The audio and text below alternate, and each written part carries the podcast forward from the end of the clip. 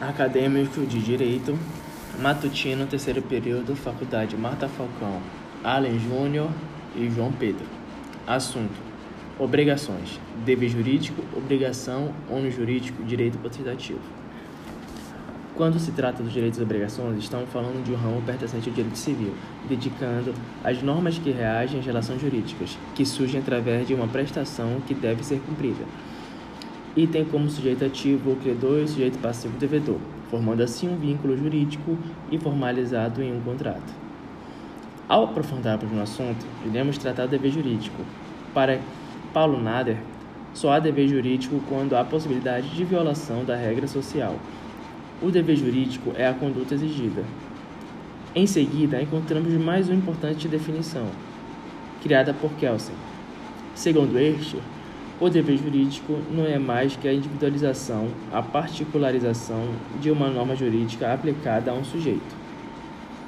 Através disto, podemos conceituar o dever jurídico como uma situação imposta a um indivíduo que tem que praticar uma ação, que irá beneficiar a outra parte, sendo esta conduta exigida por normas onde o seu desrespeito gera consequências no mundo jurídico.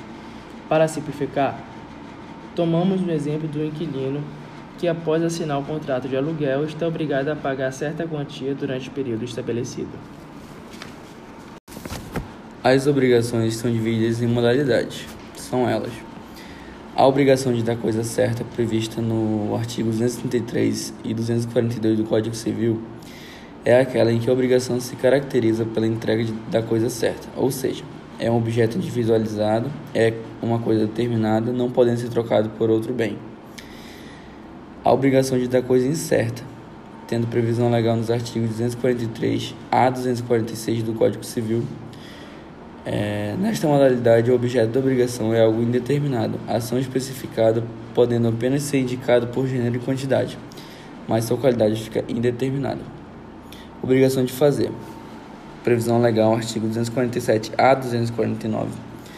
O devedor tem a obrigação de fazer um ato que a ele foi imposto Porém, esse tipo de obrigação se divide em duas partes: a obrigação de fazer infungível realizada pessoalmente ou a obrigação de fazer fungível podendo ser executada por terceiros.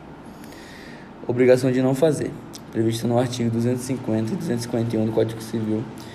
Esta é constituída pela desistência, uma proibição do devedor, ou seja, é a ausência da ação. Ele se comprometeu a não fazer o ato.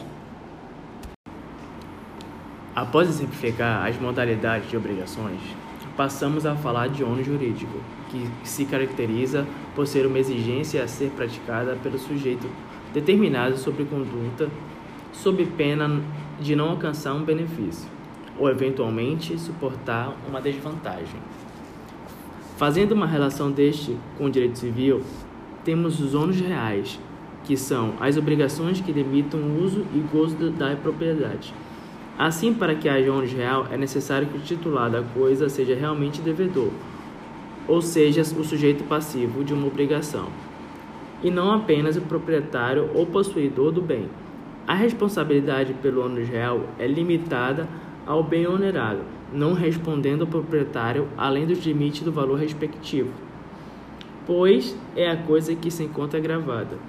Por exemplo, ônus da prova ou ônus de registrar a escritura de um bem imóvel são formalidades presentes em determinadas circunstâncias jurídicas. Vale ainda tratarmos do direito potestativo, que nada mais é do que o direito que não admite contestações, sendo uma prerrogativa jurídica de impor a outro a sujeição ao seu exercício. Ou seja, é o imperativo da vontade. Ademais, seu, seu cumprimento depende da vontade exclusiva de uma das partes contratuais, sendo, portanto, uma condição do contrato. Além disso, o direito potestativo é incontroverso, cabendo à outra parte apenas aceitá-lo, sujeitando-se ao seu exercício. Desta forma, a ele não se contrapõe um dever, mas sim uma sujeição. Representa uma situação subjetiva em que o titular do direito subjetivo pode unilateralmente constituir, modificar ou extinguir uma situação subjetiva, interferindo diretamente na esfera jurídica de outro sujeito, que a esse poder não poderá se opor. É o caso de, por exemplo, a citação da herança, divórcio, renúncia no contrato de mandato.